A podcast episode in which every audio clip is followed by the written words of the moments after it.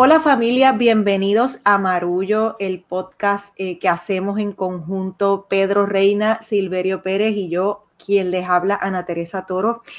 Hoy seguimos con el tema que hemos querido eh, explorar esta temporada, 20 eh, lecciones para el 2020. Y hoy en lugar de abordar dos lecciones, como hemos hecho en los pasados programas, queremos concentrarnos en un tema en particular porque siento que tiene muchas, muchas capas. Sabemos que todos ustedes se van a poder identificar de alguna manera y queremos detener el flujo de, de todo el ritmo de lo que estamos haciendo para dedicarle atención a esto. Y se trata de la vida a cuadros. ¿Y a qué nos referimos con la vida a cuadros? Pues sencillamente a exactamente lo que ustedes están viendo ahora si nos están viendo en Facebook. y si no nos están viendo en Facebook, en Facebook Live, nos deben estar escuchando en algún lugar, pero habrán tenido ocasión durante esta pandemia de participar de alguna videoconferencia en la que todo el mundo se ve en la forma de un pequeño cuadrito o asistir a su hijo, eh, hermano, sobrino, nieto en sus clases virtuales donde se ven los niños y las maestras y los maestros así pequeñitos eh, en unos cuadritos en una pantalla y de repente la vida se ha cuadriculado demasiado.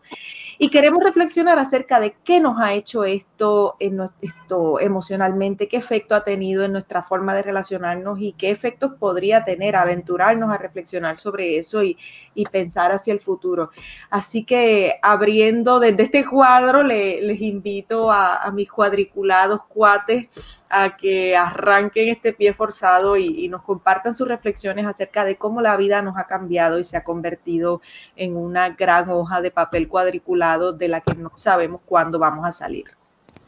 Efectivamente, yo creo que en esta pandemia es imprescindible recurrir a la poesía para tratar de entender las locuras, las paradojas y las contradicciones con las que nos ha tocado enfrentarnos porque todo se ha redefinido. Pero antes de tirarme en esa piscina, que es una piscina que nos ha mojado a todos, querramos o no, o sea, nos hemos mojado voluntaria o involuntariamente, quiero darle las gracias a las personas que nos han respaldado en Patreon. Patreon es una plataforma desde la cual usted puede eh, ofrecer su eh, auspicio económico para este podcast que hacemos con muchísimo amor y aquellos interesados pueden ir a www.patreon.com diagonal marullo media.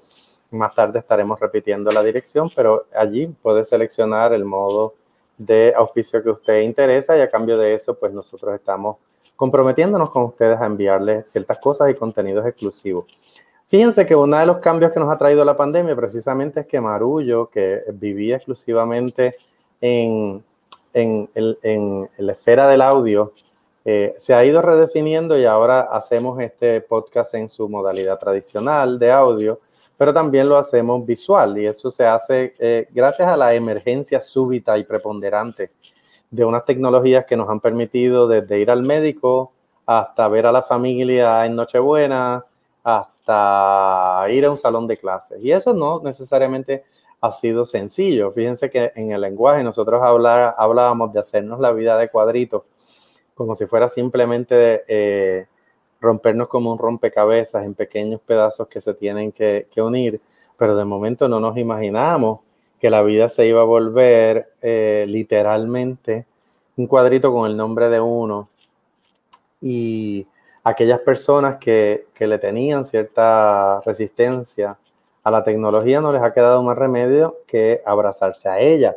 Eh, tenemos Google Meet, tenemos Zoom, eh, tenemos, Dios mío, eh, tantas herramientas y tantas cosas fáciles, complicadas, de pago, gratuitas, pero, pero ¿qué significa vivir eh, a cuadritos? Yo puedo adelantar para incentivar la conversación que hay personas que durante el 2020 yo no vi, pero que he tenido muy, muy, muy presente porque tengo la oportunidad de hacer eh, videollamadas. Yo tengo que hacer una confesión. Yo detestaba hacer videollamadas porque me parecía invasivo. O sea, yo no puedo coger el teléfono y llamar por video a alguien y asumir que me iba a contestar porque yo decía, tú sabes, ¿qué pasa si la persona está en cuero, en pijama, en el baño?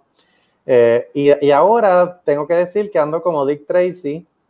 Eh, los que recuerden los muñequitos de Dick Tracy, Dick Tracy era un policía que volaba este, en una pseudo máquina, pero lo curioso de Dick Tracy era que tenía un reloj que se parecía a un Apple Watch desde donde lo llamaban y él contestaba. Entonces andamos ahora con que la mayoría de la gente quiere hacer videollamadas. Yo y Ana Teresa conversábamos en el episodio anterior de las llamadas análogas. Sí, las vintage. Una llamada vintage era cuando tú cogías el teléfono y llamabas a alguien. Ahora uno manda un textito, mira. Te puedo llamar. Te puedo llamar. Entonces procedes a hacer una llamada de audio y a lo mejor la persona te dice, mira, ¿dónde tú estás? Nos podemos ver y le das a la camarita y de ahí le das un upgrade a la conversación y tienes una, un face to face ahí con la tecnología que te dé la gana, sea Android, de Apple o, de Gmail. Yo te voy a confesar que me he reconciliado con esas llamadas, aunque a veces prefiero simplemente las llamadas de audio por la lo, simple.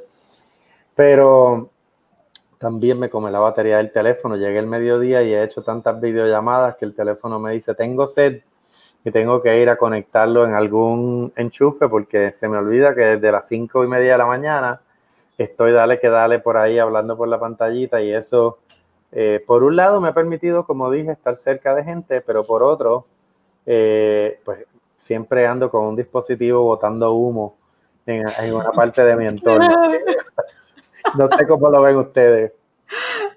Mira, mira, Pedro, eh, me coge en el momento en que estoy a mitad de una columna que estoy escribiendo para el periódico El Nuevo Día donde precisamente manifiesto un poco eh, mi preocupación de la vida a cuadritos de los niños que están en el proceso de incorporarse a sus clases.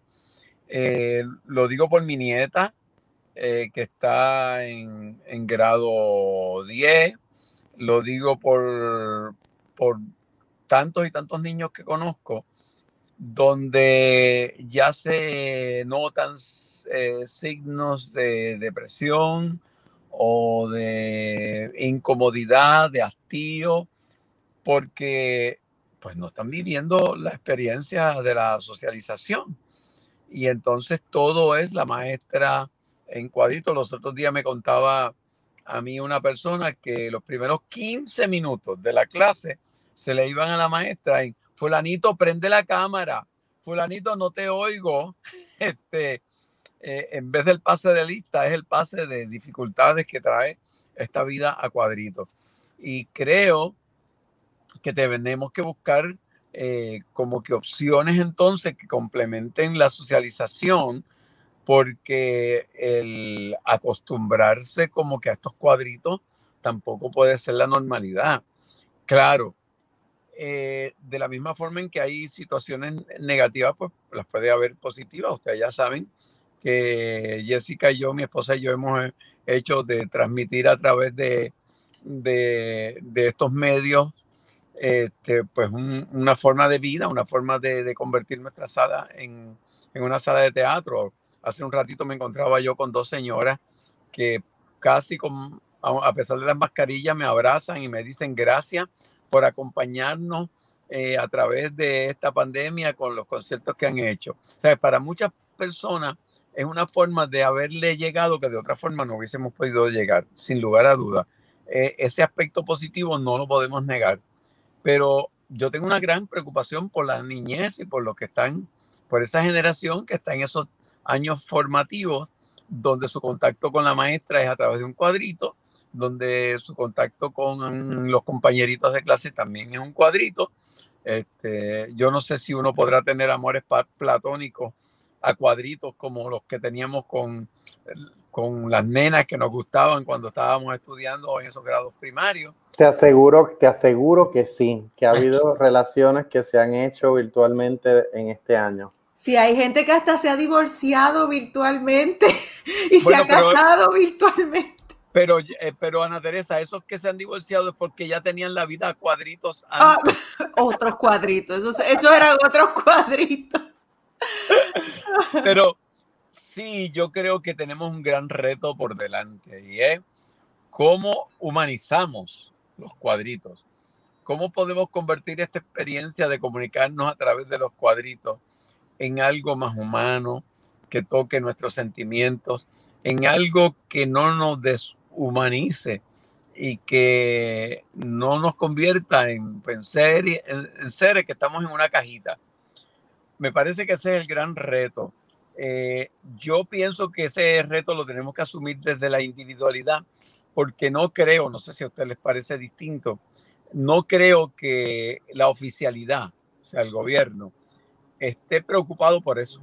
Me parece que están preocupados por otras cosas, eh, posiblemente menos importantes, y no en cómo resolverle a nuestra niñez ese, esa situación que los puede privar de una educación completa eh, a, una, a toda una generación.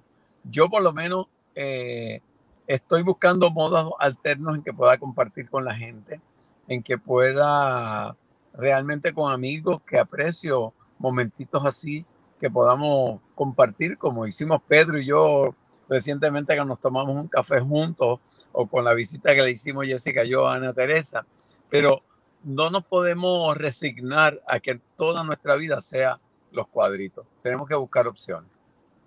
Sí, ¿no? Y, de repente, sobre todo con este tema de la educación, eh, por un lado, eh, con toda la complejidad que tiene esta nueva forma de comunicarnos y de relacionarnos y que va a cambiar la forma en que trabajamos porque va a haber mucha gente que jamás volverá a una oficina. Va a haber muchas, muchas eh, interacciones sociales que, jamás se van a dar porque, porque ya la velocidad y la comodidad, entre grandes comillas, que provee este tipo de encuentros, pues va a sustituir eso. Pero por otro lado está la gente que no tiene acceso a estos cuadritos.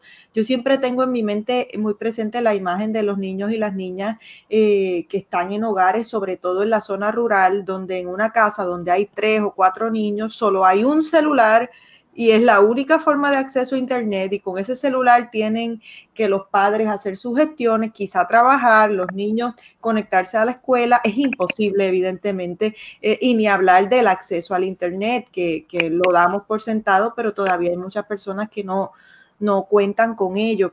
Entonces, eh, es, por un lado entender lo infinitamente privilegiados que somos de tener acceso a estos cuadritos y a la misma vez uno decir, pero espérate, eh, esto es un gran paréntesis dentro de lo que es la vida. No podemos pretender reproducir en este espacio eh, lo que era la vida antes de esto porque es imposible. Entonces veo mucha gente frustrada, sobre todo con la educación, eh, porque no, eh, que, que mis hijos se van a retrasar, que, que, los procesos o van a aprender menos. Y la verdad, me pongo a pensar en la gente que ha estado en países en los que ha habido circunstancias esto, extremas como guerras, episodios prolongados de violencia. Y mucha de esa gente está a veces dos, tres, cuatro años sin poder tener una vida normal o entre comillas normal y los niños sin poder ir a la escuela y al final eh, aprenden otras cosas. Entonces, eh, no sé, no, no tengo un niño en edad escolar, esto solamente he visto de cerca lo que vive mi hermana con mi sobrino que, que está en primer grado. Eh, que me da muchísima cosa, muchísimo, muchísima, me conmueve mucho ver que su primer grado, que era ese gran momento que él iba a pasar del kinder, del jardín de niños a la escuela de los niños grandes, y él estaba muy nervioso por esa transición, eh, y esa transición pues se dio desde su casa, eh, como le ha ocurrido a, todos los niños básicamente en, el mundo. Pero me, me pregunto si no deberíamos, en lugar de estar eh, tan preocupados y preocupadas porque los niños y las niñas aprendan lo que tienen que aprender eh, como si las cosas no fueran lo que son y concentrarnos a que aprendamos lo que este momento nos puede enseñar. Eh, quizá un balance entre las dos, no, no, sé, no sé cómo lo ven ustedes. me pasa en el salón de clase que ahora he vuelto a, a, enseñar en la universidad y estoy bien contenta, que hay muchas veces que los estudiantes y pasan 20 cosas y, o, piden disculpas porque detrás tienen hermanitos pequeños eh, gritando o pasa cualquier cosa y de pronto siempre tengo que decirles no pidan disculpas porque soy, soy yo la que está invadiendo su casa. Eh, no, no, tienen que pedir disculpas ni sentir vergüenza ni, ni, porque se vio algo en el trasfondo de su casa que a lo mejor ustedes no, no quisieran ver porque es que el mundo entero está invadiendo su espacio eh, íntimo del hogar.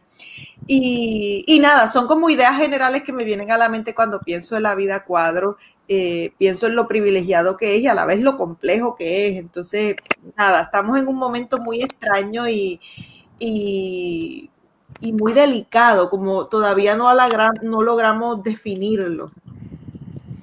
No, bueno, yo, yo tengo cuentos de, de cosas que, que, han pasado mientras uno trata de tener una sesión formal de algo, ¿verdad? Cosas que aparecen en el cuadro. En estos días salía, lo tienen que haber visto en las redes sociales, una mujer que salió en unas noticias y en la parte de atrás en su librero tenía un juguete sexual. No, y, de, la, BBC de Londres. y entonces la cosa es que hay que ampliar el cuadro para verlo, pero pues es un juguete, estaba ahí, es un juguete sexual con papeles de juguete sexual. Y pues la pobre señora, ¿verdad? No, se dio cuenta que, que, eso invadía su ámbito profesional donde ella hablaba como, como una experta, en, algo y lo que salió a relucir es, hello, mira la tablilla de arriba. Eh, tengo una amiga que enseña escuela elemental y, y, contaba que como los nenes están en la computadora de los papás, una vez vio al papá pasar por atrás en toalla papá del nene porque no sabe que está en el cuadro. Y, y, y, ella estaba como que, que, se moría de la risa. Y yo sin querer, yo, esta semana mi hijo estaba en una clase universitaria, sentado aquí en esta misma silla donde yo estoy grabando Marullo. Y yo pasé por atrás y me había levantado la camisa porque me estaba rascando la barriga, así que pasé con la, con la camisa arriba y mi pobre hijo de 20 años se quedó lívido, puso la computadora en mute y me dijo, le acabas de enseñar la barriga a toda mi clase. y yo no estaba ni consciente, ¿no? De que, de que eso era así. papá. Pero... Y la clase, la clase no era de anatomía, ¿no? No, no era de anatomía, desgraciadamente, pero ahora ocurre que cada vez que tú le ves a alguien prestando la atención a una pantalla, tienes que tener en cuenta que esa persona puede estar en vivo.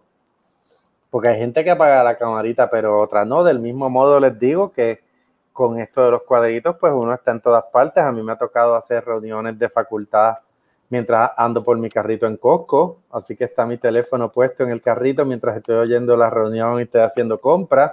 O como me pasó hoy, estaba en el ortodoncista con mi hijo y lo pasaron al mismo tiempo que yo estaba, eh, o sea, que me pasaron adentro a hablar con la doctora. Yo estaba con un audífono colgándome del oído, hablando con la doctora y oyendo a mis compañeros hablando con alguien en la universidad y es como, me, río porque le digo, mira, disculpa, que estoy en una reunión y me dice, ah, estás multitasking.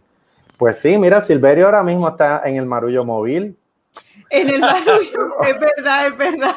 Eh, eh, es para que la gente, ¿verdad? Que no lo sabía, eh, Marullo tiene un marullo móvil, tenemos Marejada Studio y el marullo móvil ahí está Silverio amarrado en, en la poderosa del marullo móvil. Sí, sí, no, también, también con esto de, estar en todas partes y, y, a la vez no estar, hemos redefinido mucho, yo creo que también nuestra relación con el hogar. Yo creo que habíamos muchas personas que, eh, por lo menos yo por muchos años iba a mi casa a dormir, o sea, salía por la mañana a trabajar, a, entrevistar, a reportear, a hacer cualquier cosa, excepto estar en mi casa.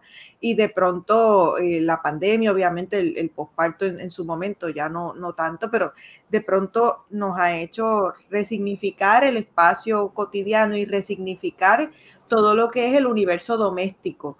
Eh, un universo que para mujeres trabajadoras siempre nos ha dado muchísima alergia porque nos resistimos contra eh, esa insistencia en solamente eh, colocarnos en el universo doméstico, entonces de pronto ha habido que hacer las paces con eso, porque si vamos a estar aquí, pues, pues hay que cocinar y disfrutarlo, hay que mantener la casa limpia y disfrutarlo. Y, y de repente repensar la relación con el hogar, como rediseñar la relación que uno tiene con el espacio físico de la casa, eh, ha sido muy importante. También eh, esa casa, eh, pues desde la cual ahora hacemos todo, entonces nuestra relación con el espacio pues también ha, cambiado muchísimo.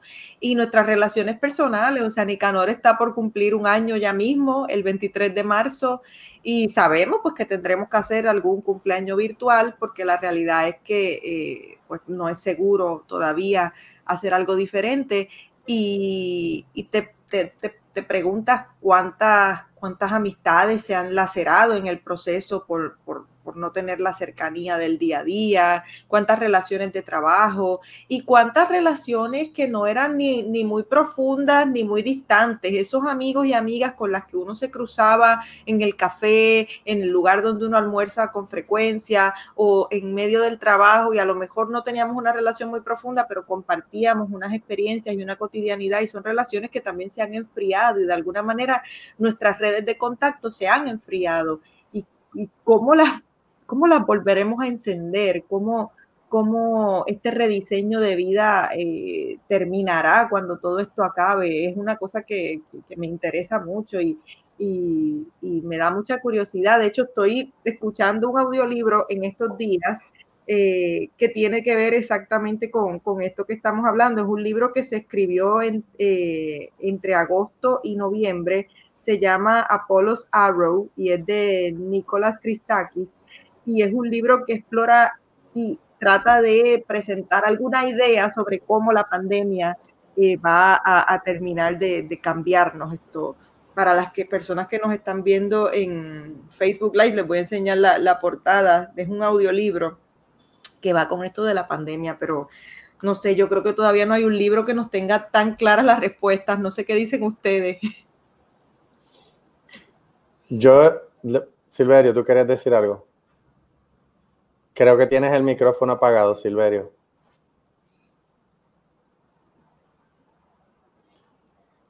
Bueno, estamos en la época del cine mudo. Silverio está diciendo algunas cosas.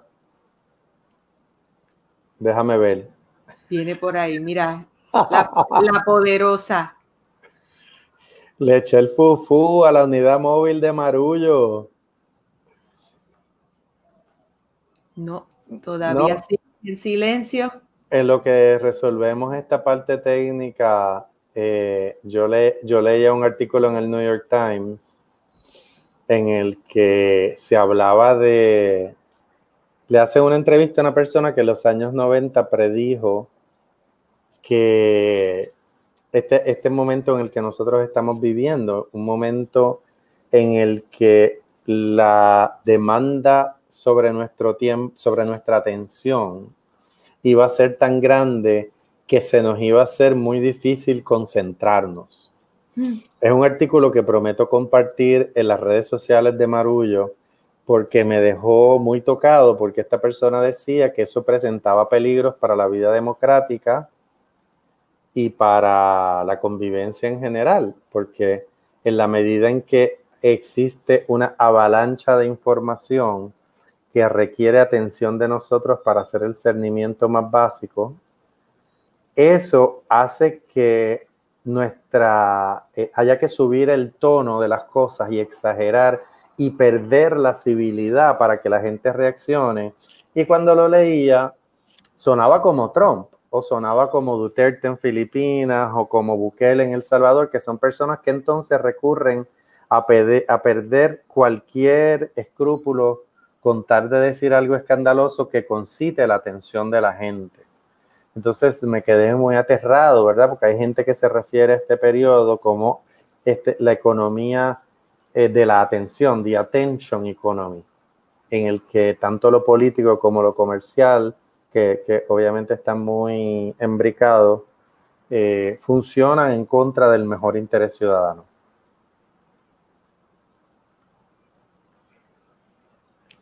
El problema técnico parece que continúa. Esto, pero sí, Pedro, te sigo, te sigo claramente, vamos, vamos a esperar que, Silverio se pueda reconectar, pero te sigo claramente eh, la estridencia en, un espacio así. Silverio, ¿estás ahí? Seguimos sin escucharte. Seguimos sin el audio, no sabemos qué espíritu chocarrero se ha metido en las ondas eh, de Silverio no, no hemos tenido suerte con, con... Silverio, si tú nos escuchas, desconecta tus audífonos inalámbricos y usa el teléfono.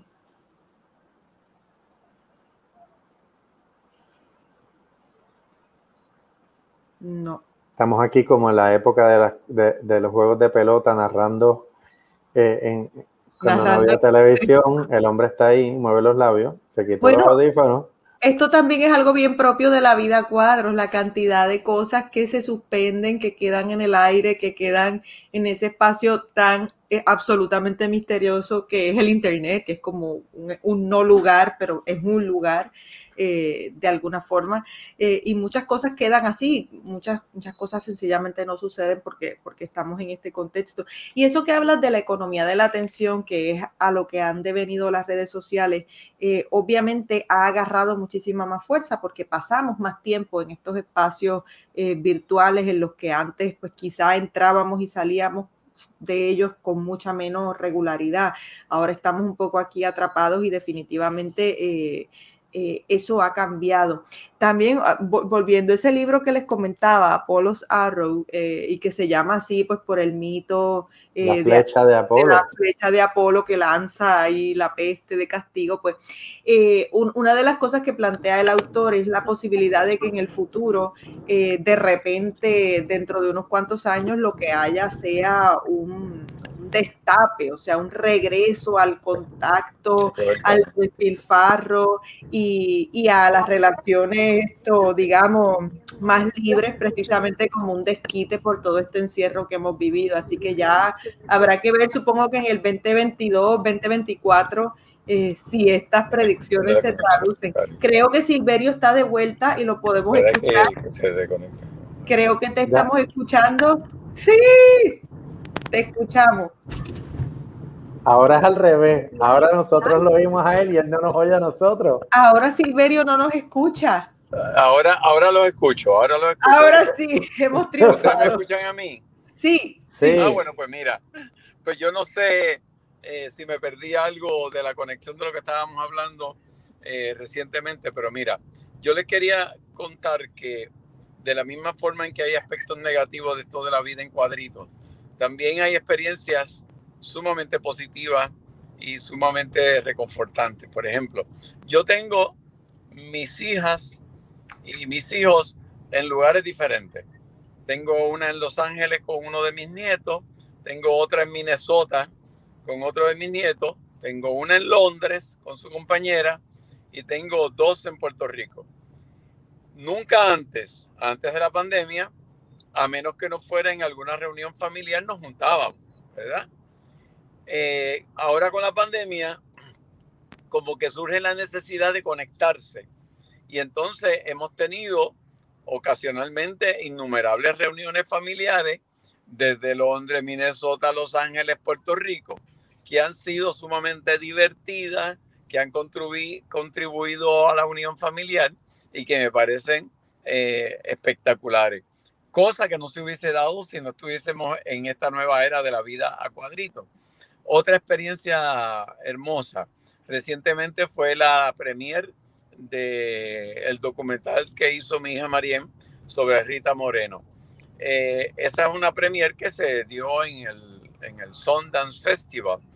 Bueno, pues debido a la pandemia, pues obviamente el festival eh, transmitió emisiones a través de internet pues yo no hubiese podido tener el momento espectacular en que Rita Moreno, Mariem y otros participantes del documental estuvieron en un conversatorio entre un montón de personas y poder yo participar ahí, a, hacer una pregunta, pues eso no se hubiese dado antes. Así que de la misma forma en que tenemos situaciones que nos han quitado este contacto, emoción, eh, relación con, con, nuestros amigos y familiares, también hemos tenido momentos que, si, que no se hubiesen dado si no es a través de esta condición nueva que estamos viviendo. Sin duda, sin duda.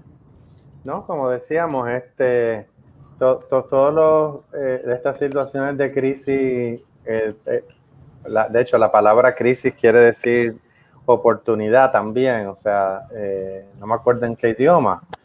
y nuestra vida eh, definitivamente ha dado un vuelco y nosotros nos adaptaremos, eh, nos adaptaremos y seguiremos aprovechando lo bueno de llegar eh, a ustedes en cuadritos y, que la vida llegue a nosotros a través de cuadritos. No, y cuando, haya, cuando venga la era de los cuadros rotos, vamos a hacer un fiestón y vamos a hacer un evento bien grande que esté todo el mundo codito con codito, eh, si es que la gente se atreve a volver a estar codito con codito alguna vez en la vida, pero eh, definitivamente también entender que esto, aunque va a transformar muchas cosas, eh, de cómo nos comunicamos, de cómo nos relacionamos, de cómo accedemos a ciertos servicios, también hay que entender que esto es temporero. y eso es una cosa que, que, a veces esto, pues, nos acostumbramos tan rápido a cualquier nueva realidad, nos olvidamos que esto es eh, un temporero, que esta pandemia eventualmente va a estar bajo control, o yo quiero pensar así, eh, de manera optimista, esto va a estar bajo control. La historia nos enseña que ha sido así, esto, las anteriores pandemias eventualmente se han eh, controlado. Y cuando ese momento llegue, pues veremos eh, como cuando salimos después del huracán a ver qué ha quedado y cómo ha cambiado nuestro entorno. Eh, veremos aquello que hemos perdido con dolor, pero también veremos aquello que hemos ganado con esperanza. Y, yo creo que ese, ese, ese es un mensaje que, que, que hay que taladrarnos en la cabeza también que así como nos parte el alma ver a los niños y las niñas encerrados, cogiendo esas clases virtuales, eh, los maestros y las maestras pasando las de Caín para poder eh, darle a los estudiantes eh, un entrenamiento, unas clases para las cuales no necesariamente los propios maestros y maestras han tenido el entrenamiento. pero también entender pues que pues son todos los niños pasando por lo mismo. O sea, hay una cuestión generacional eh, que hace que, nos podamos acompañar en esto. Y, yo creo que mientras eh, podamos acompañarnos, así sea de esta manera, eh, haremos esta experiencia mucho más llevadera y, mucho más manejable. Y, hay que quedarnos con, ese, con ese sentido de optimismo. Esa, es mi, mi invitación. Hoy, hoy yo escuchaba algo que quería, que me pareció hasta cómico eh, que quisiera eh, compartir con ustedes y es que habían unos comentaristas, analistas de radio y de televisión que estaban haciendo su descarga usual bastante visceral contra esos sindicatos de maestros que no quieren regresar a la etapa presencial de las clases. Y ellos decían que inclusive el Departamento de Educación los debiera expulsar si no regresan a, clase, pero la diatriba la hacían cada uno desde su casa protegido, ¡Ah! desde los cuadritos. Mira para este, allá, mira para allá. Sin querer regresar al estudio de grabación o al estudio de transmisión del canal. Y me llamaba la atención esa contradicción porque era un llamado vehemente a que tenían que regresar porque era su deber regresar al salón de clase pero ellos lo hacían desde el cuadrito de, cada, de las casas de cada uno de ellos. Y así, y así hay muchos y muchas que no solamente eh, están denunciando o haciendo llamados, pero tomando decisiones. Y eso es lo que es importante y eso es lo que como ciudadanía tenemos que prestar atención. Eh, ¿Cómo están viviendo esto aquellos y aquellas que toman decisiones sobre nuestra seguridad y nuestra salud? Y, esa, esa, ese ojito que pusiste, Silverio, de fijarte, ah, mira, eh, haciendo esto desde este espacio de comodidad, eh, es también el tipo de mirada que, que, como ciudadanos tenemos que tener para, para para resistir eh, los impulsos eh, que atenten contra nuestra salud, que es, es ahora mismo la máxima prioridad. Absolutamente. Bueno, ya estamos casi concluyendo. Eh, yo quiero invitar a nuestra audiencia a que pase por nuestra página de Patreon, www.patreon.com diagonal Marullo Media. allí pueden eh, conectarse eh, a nuestro programa de auspicio y eh, decidir qué tipo de contribución quieren hacer y, nosotros le, nos comprometemos a compartir con ustedes contenidos exclusivos y algunos regalos. yo quiero, vemos a, a, Silverio en el marullo móvil cuadrito a cuadrito. no sé si él me escucha, pero quiero contarles que Marullo es un... Sí, sí, mira, eh, quería... nada, que, quería es, soltar la pregunta del contenido especial que tenemos para la gente que nos apoya a través de Patreon y es el, el que comparta, el que compartiéramos cada uno de nosotros cuál ha sido como que ese momento o de gozo o de profunda conmoción que hemos recibido a través de estos cuadritos y que ese confesar cada uno de ese momento pues lo dejemos para para los que comparten ese contenido exclusivo que son auspiciadores nuestros a través de Patreon. Estupendo. Marullo es producido por Agora Cultural Architects y sus productoras ejecutivas son Bea Mosquera y Elsa Rivera.